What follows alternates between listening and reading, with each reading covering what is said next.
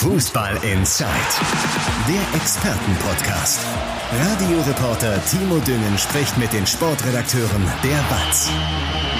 Hallo und herzlich willkommen zu einer neuen Folge Fußball Inside. Ihr wisst, uns bekommt ihr jeden Donnerstag frisch entweder als Podcast könnt ihr euch anhören, zum Beispiel über Spotify oder auch Apple Podcasts oder auch als Vodcast, sprich als Video. Das Ganze dann zum Beispiel auch bei YouTube zu sehen. Und in dieser Woche ist es, naja, irgendwie schon eine besondere Folge, denn am Wochenende steht ein Ruhrpott-Derby an. Das, ich sag mal so, kleine Revier-Derby, ne? Borussia Dortmund empfängt den VfL Bochum und dementsprechend sind dann auch heute unsere Gesprächspartner. Zum einen natürlich unser BVB-Reporter Christian Wob. Hi. Hi Timo und unser VfL-Reporter und heute mit der Premiere bei Fußball in Zeit, Stefan Döring. Hi. Hi, Grüße. Ich stelle mich auch noch kurz vor, ihr kennt das, ich bin Timo Düngen, bin Morgenmoderator bei Radio M. Schalippe. Und ich habe ja jetzt gerade schon gesagt, es ist das kleine Revier-Derby. Klar, ich meine, ich bin auch als Schalke-Kommentator unterwegs, dementsprechend ist für mich das Derby im Pott natürlich Schalke gegen Dortmund, aber ist das noch zeitgemäß von einem kleinen Derby zu sprechen? Weil es sind die einzigen beiden Erstligisten, die aufeinandertreffen. Es ist natürlich ähm, so, dass die Differenzen zwischen diesen beiden Clubs natürlich nochmal umso größer sind. Gehen, wir mal von einem Schalke 04 in Normalform aus. Sie sind ja, ja, eher grundsätzlich von der ganzen Struktur her näher am BVB drin als der VfL. Ähm, aber ich möchte da gerne an der Stelle äh, unseren ehemaligen Chef Peter Müller zitieren. Der hat von einem anderen Derby gesprochen, von einem anderen Revierderby und das finde ich ganz äh, treffend. Und ganz ehrlich, wenn man sich die Bundesliga anguckt und die aktuelle Besetzung da drin, dann müssen wir schon um jedes, äh, ja, zumindest emotionales Spiel äh, dankbar sein, was diese Liga, die ja voller sehr vieler grauer Mäuse ist, äh, uns ja. bietet. Stefan, du hast, äh, das sehen nur die Leute im Podcast, hört man es natürlich nicht, aber du hast dich gerade schon direkt so aufgebaut, als Christian davon gesprochen hat, ja, Riesendistanz zwischen beiden Vereinen. Also wie würdest du dieses Derby einschätzen?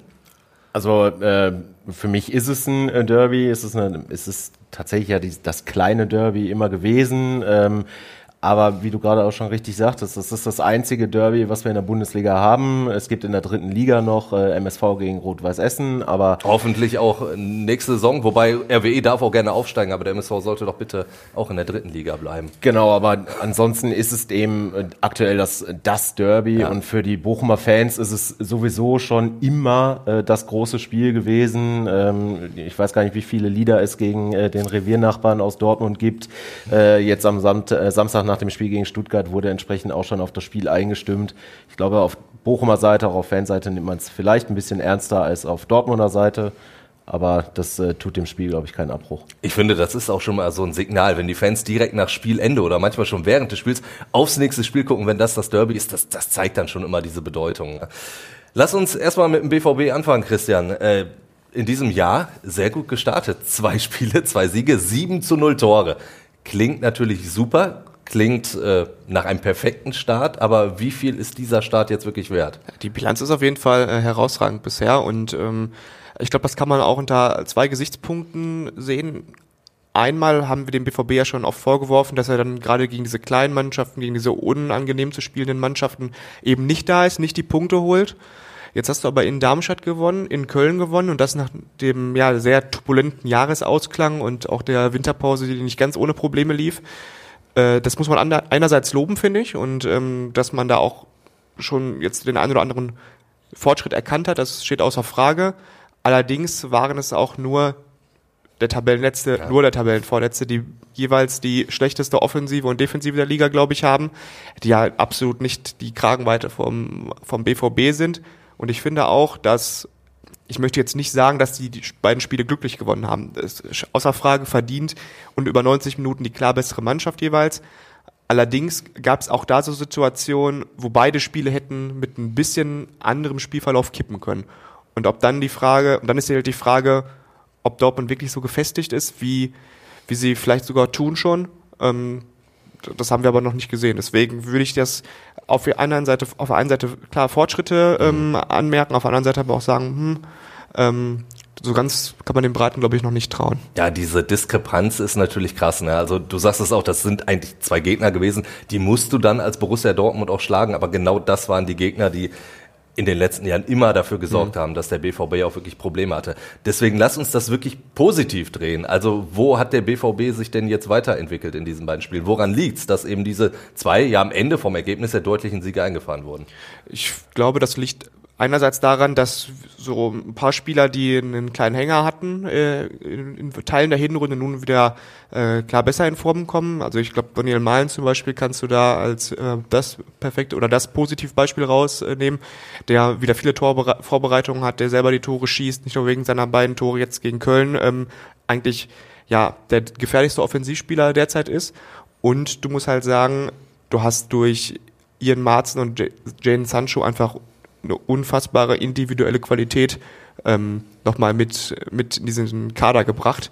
Und ähm, gerade Stichwort Aufbauspiel, was ja auch ein, eines der großen Probleme in der Hinrunde ja. gewesen ist, damit hast du mit, Mal, äh, mit Marzen halt einen Spieler, der ähnlich wie Rafael Guerrero damals als Linksverteidiger ähm, die Elemente eines Spielmachers auch ähm, reinbringen kann, der ein sauberes Passspiel hat, der mit, äh, der in die Tiefe, in die Tiefe geht, eine gute Technik hat ähm, und Sancho halt, obwohl er jetzt lange nicht gespielt hat und obwohl es erstmal zwei Gegner sind, die jetzt erstmal nicht auf Augenhöhe mit Dortmund sind, hast du schon gesehen, dass er halt immer noch diese besonderen Momente an das Spiel reinbringen kann. Und ähm, diese individuelle Qualität, finde ich, die hat den BVB jetzt gerade in den ersten beiden Spielen ausgezeichnet. Du hast es gesagt, du kannst jetzt anders spielen, auch im, im Spielaufbau mit Marzen. Das ist natürlich eine Sache. Du hast diese besondere Klasse der einzelnen Spieler, aber es ist ja schon auch wirklich bemerkenswert, dass du zwei Spieler holst, beide ausleihst und dass die direkt so greifen. Also ich meine, das passiert ja nicht immer. Bei Sancho war es ja wirklich ein ganz, ganz frommer Wunsch, weil du halt nicht mhm. wusstest, wie fit ist der überhaupt zeigt aber direkt schon, dass er den BVB wirklich bereichern kann. Absolut. Das spricht jetzt einerseits für die Qualität dieser beiden Spieler, andererseits aber auch gegen das, was bislang beim BVB los war, weil dass du jetzt diese zwei Spieler holen musst, ähm, einer, der suspendiert gewesen ist und seit Monaten nicht gespielt hat und einer, der bei Chelsea, klar Chelsea, äh, jetzt auch nicht die überragende englische Mannschaft, aber natürlich doch sehr gut besetzt, auch ja. gerade in der Breite, äh, wo er nicht wo er kaum gespielt hat, die letzten drei Saisons jeweils verliehen war dass die, dass die beiden dir dann auch sofort helfen und ähm, dass die vielleicht helfen, auch Probleme, strukturelle Probleme, die es gab, zu kaschieren. Das finde ich, dass das jetzt nicht unbedingt für die, ähm, für die Arbeit in der Hinrunde gesprochen hat und auch, ähm, ja, wahrscheinlich wären sie jetzt sogar noch ein Stück weiter, hätten man die beiden Transfers schon früher klar gemacht, also dass sie beide mit ins Trainingslager gefahren werden und da noch, ähm, ja, ähm, geholfen hätten, irgendwelche Abläufe einzustudieren. Ähm, das war jetzt nicht der Fall und trotzdem haben sie direkten Einfluss aufs Spiel. Da muss man dann schon, finde ich, auch äh, kritisch fragen, was dann eigentlich da bisher los gewesen ist. Das du jetzt auch, und das ist ja auch, sind ja auch Zeichen von, von, von Fehlplanungen dann im Sommer, dass du die Kreativität von Guerrero ja. nicht ersetzt, ersetzt hast. Klar, dann hast du auch so ein bisschen Verletzungsprobleme, ähm, dass Adeyemi jetzt schon lange fehlt. Ähm, das war auch ein Grund, warum sie Sancho dann geholt haben. Aber trotzdem glaubst, musst du eigentlich ähm, mit dem Kader musst du eigentlich schon ähm, auch ohne, ohne Sancho in der Offensive eigentlich stärker auftreten. Und, genau, aber, das aber die Probleme haben sie erkannt in, und genau, angegangen. Das dass der BVB eigentlich in der Offensive stark genug besetzt ist, ja. normalerweise, um eine richtig gute Rolle zu spielen.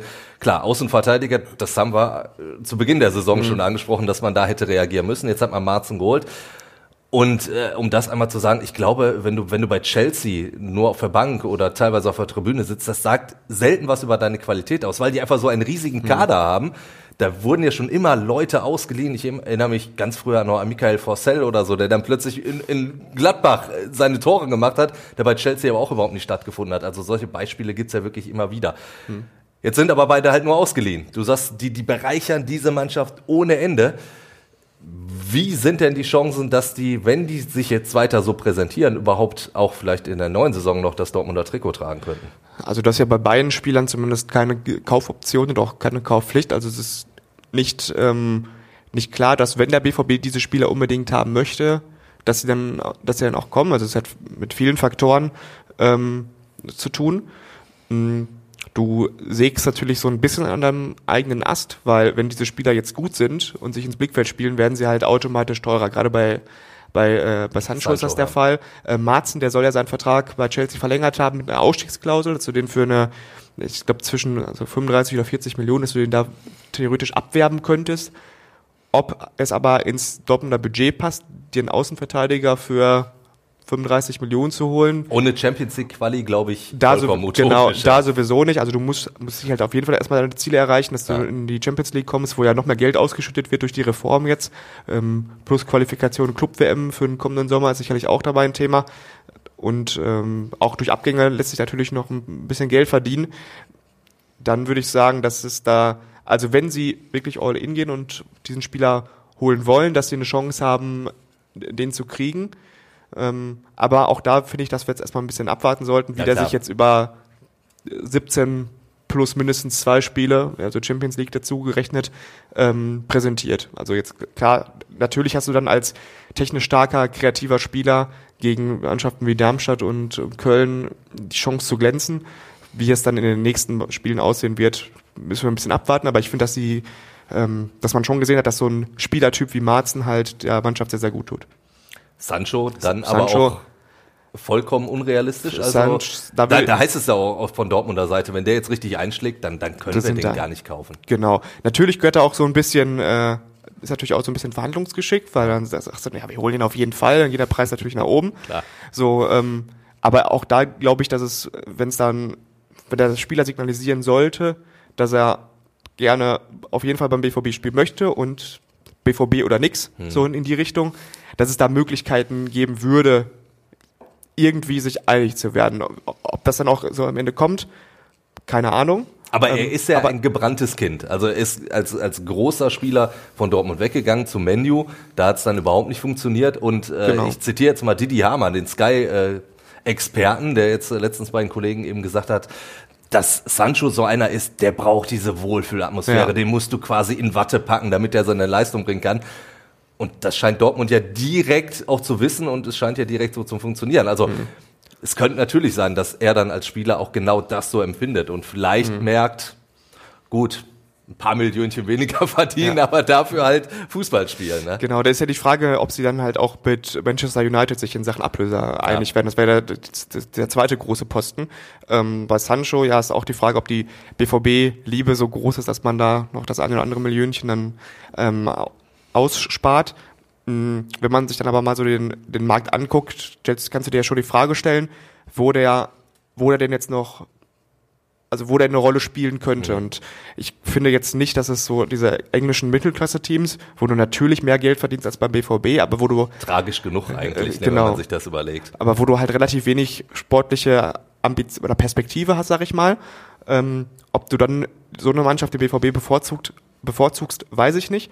Und gleichzeitig auch ist die Frage, ob so Mannschaften wie Liverpool, Manchester City, die mit einer Titelgarantie oder mhm. zumindest großen Chancen auf den Titel, ob die denn überhaupt Interesse hätten an Sancho, weil dessen Ruf in England ist ja schon, hat er, ist ja schon gerade bei den Manchester United Fans in Mitleidenschaft gezogen worden. Und ich weiß nicht, ob du denn als Verein, obwohl es ja auch beim, bei Dortmund nie jetzt so riesige gravierende mhm. Probleme mit ihm gab, ob du das dann in Anführungszeichen antust ähm, diese ständige Debatte, diese, diese, auch dieses, dieses Schattenthema, was du dann immer wieder hast.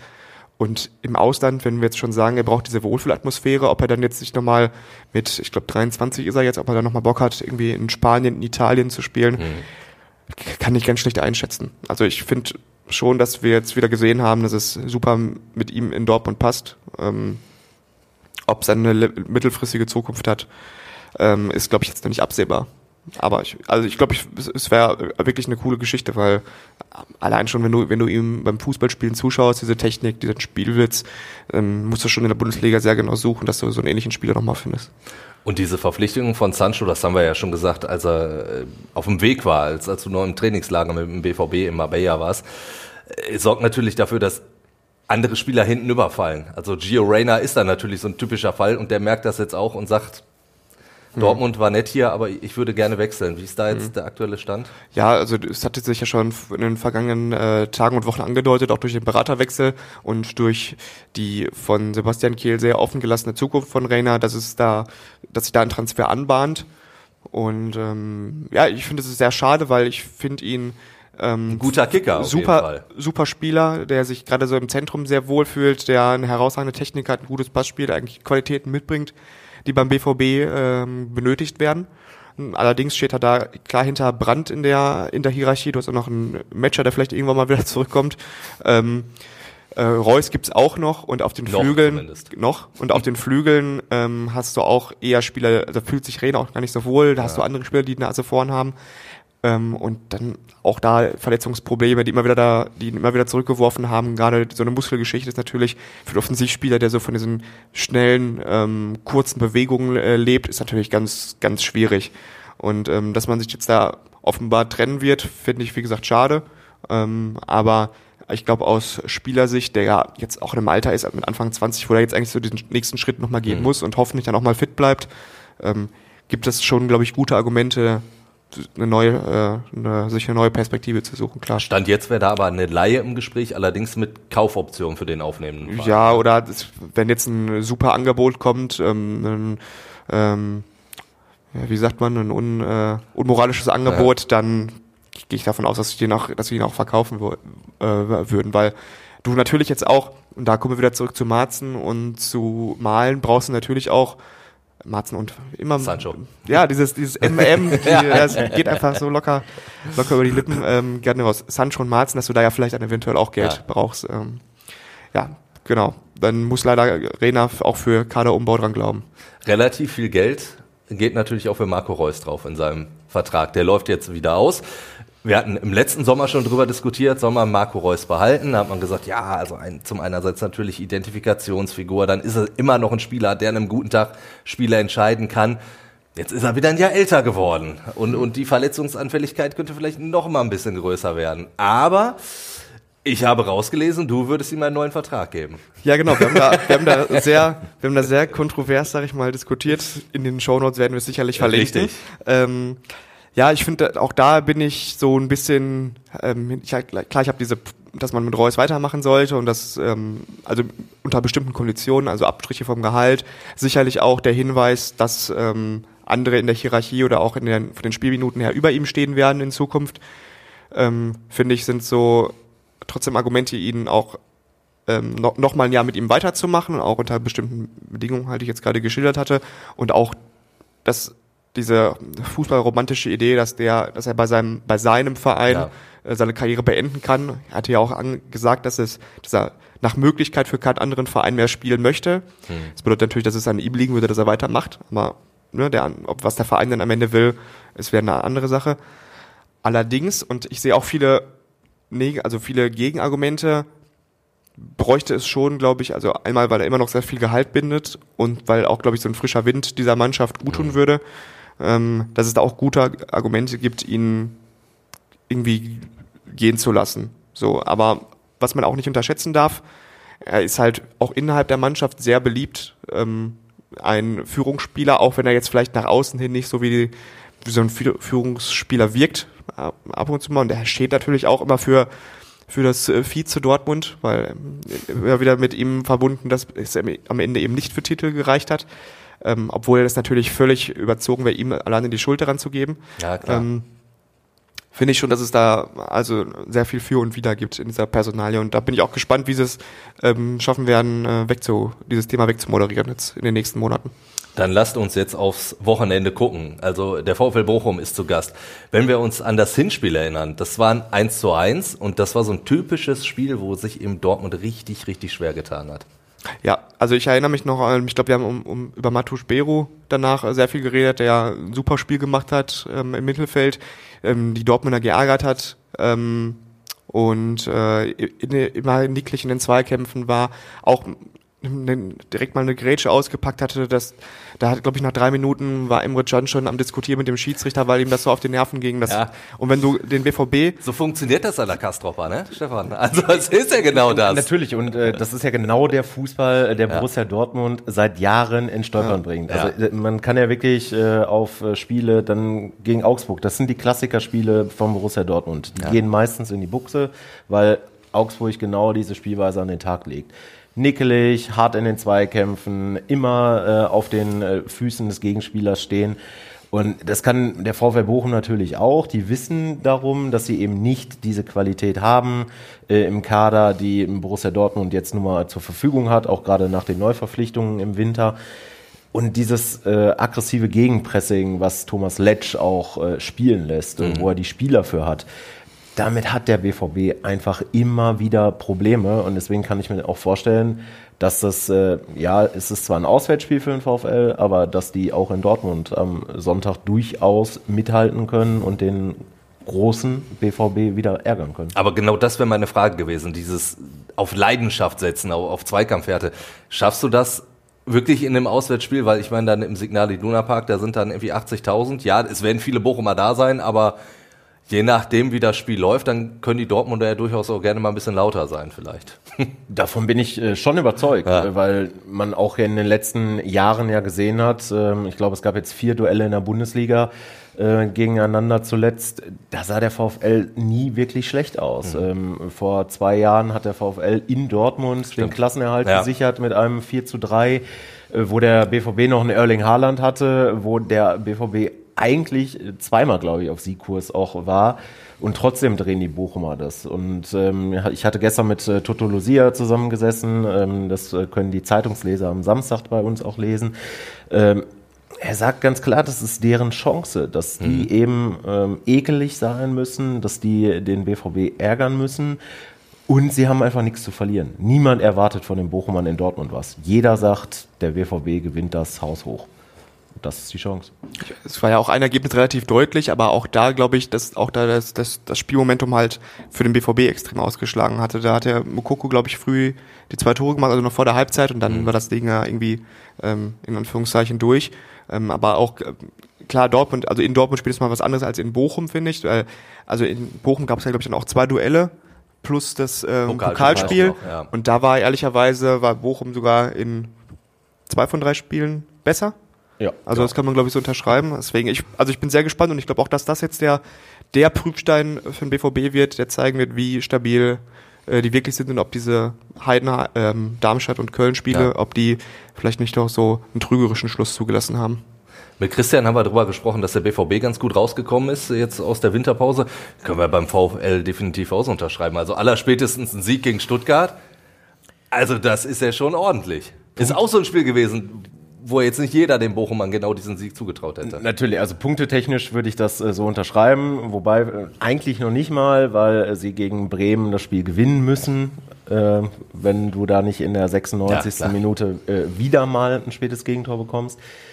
Sie haben allerdings in beiden Spielen, zumindest in den ersten Halbzeiten, nicht überzeugen können. Ähm, es waren spielerisch keine guten Auftritte, das hatte der Trainer im Nachgang auch nach beiden Spielen gesagt.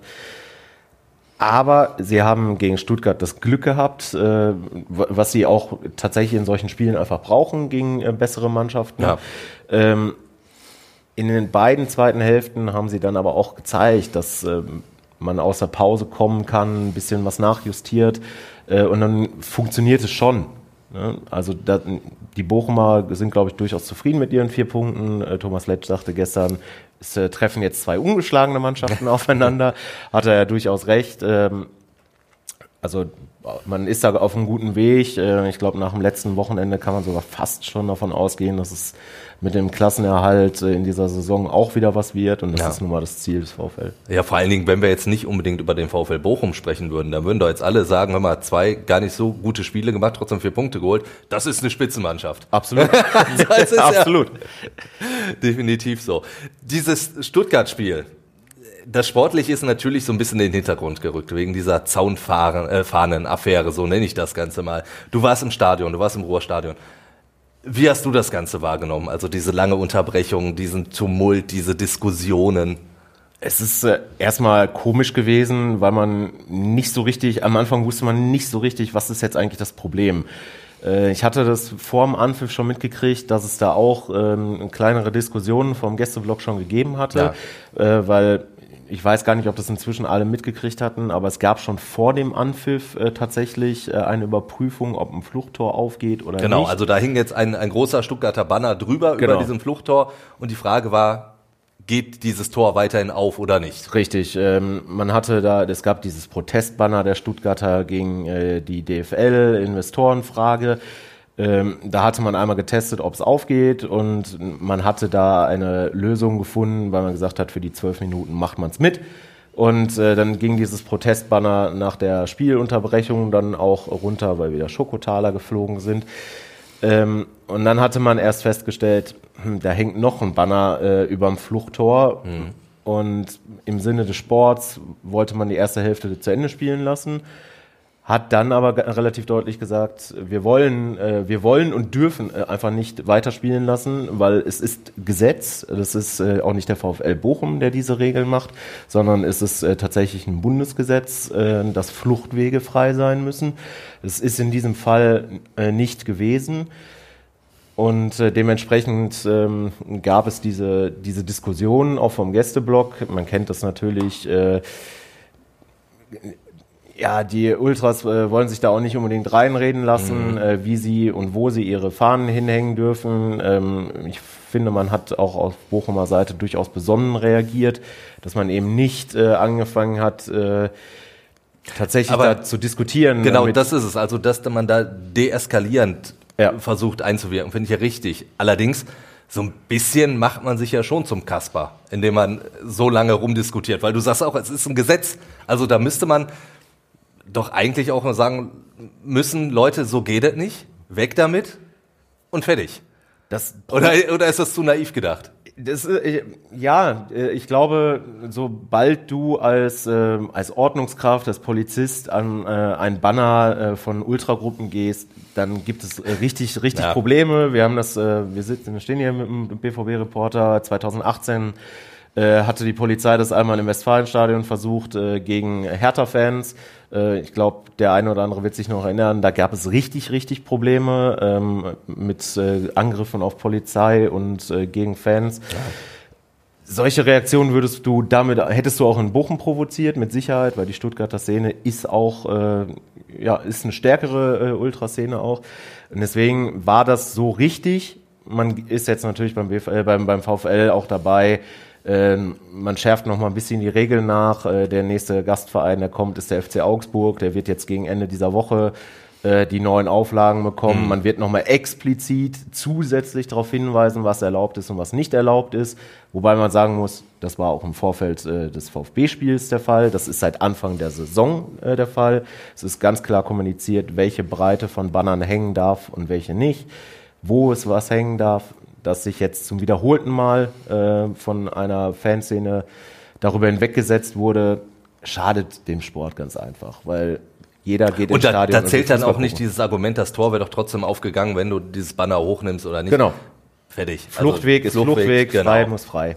So ist Ganz es. Einfach. Dann lass uns jetzt wieder auf Sportliche gucken. Als wir vor zwei Wochen äh, den Kollegen Ralf Ritter hier zu Gast hatten, der hat gesagt, Sachen Neuzugänge, ach ja, der VfL muss nicht, vielleicht kann er ja doch. Mittlerweile äh, sagt man sich beim VfL aber schon, also so ein bisschen was könnte schon noch passieren in Sachen Neuzugänge. Äh, ja, also es ist ganz klar kommuniziert worden, dass man zwei Positionen sucht. Äh, es ist ein Torwart, der kommen soll, ähm, weil es eben die Personale Michael Esser gibt, der... Und da hat man mit Lute schon einen in der Pipeline. Richtig, ja. äh, also nach unseren Informationen ist das Thema sehr weit. Es hakt aktuell wohl noch äh, an Kleinigkeiten beim ersten FC Kaiserslautern, wo er noch unter Vertrag steht. Und dann dieser ominöse Mobile Striker.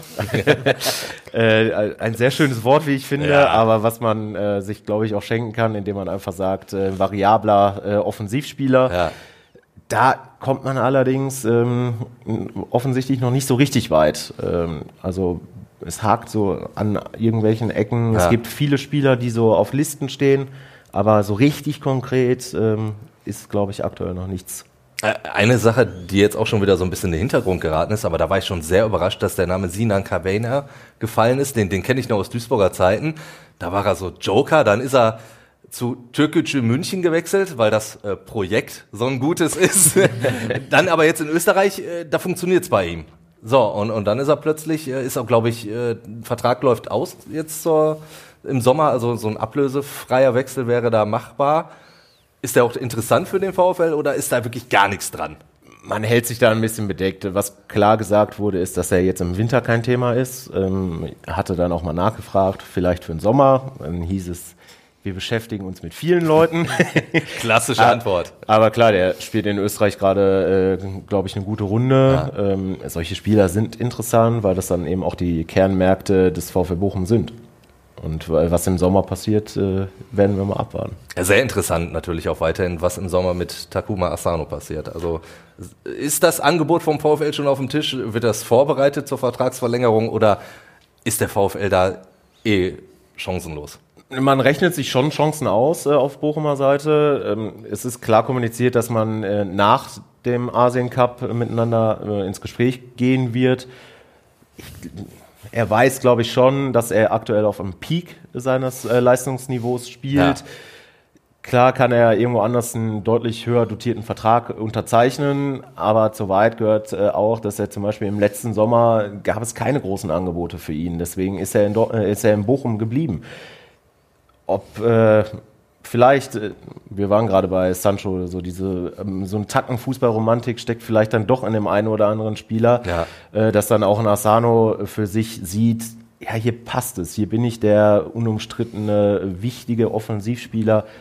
Vielleicht verzichte ich auf äh, ein paar hunderttausend und bleib dann doch einfach nochmal ein, zwei Jahre hier da Christian auch schon nervös auf die Uhr guckt. Er hat nämlich einen wichtigen Termin jetzt auch in Dortmund und wir zeichnen ja in Essen auf und gerade aktuell sind die Verkehrsmöglichkeiten jetzt nicht ganz so optimal.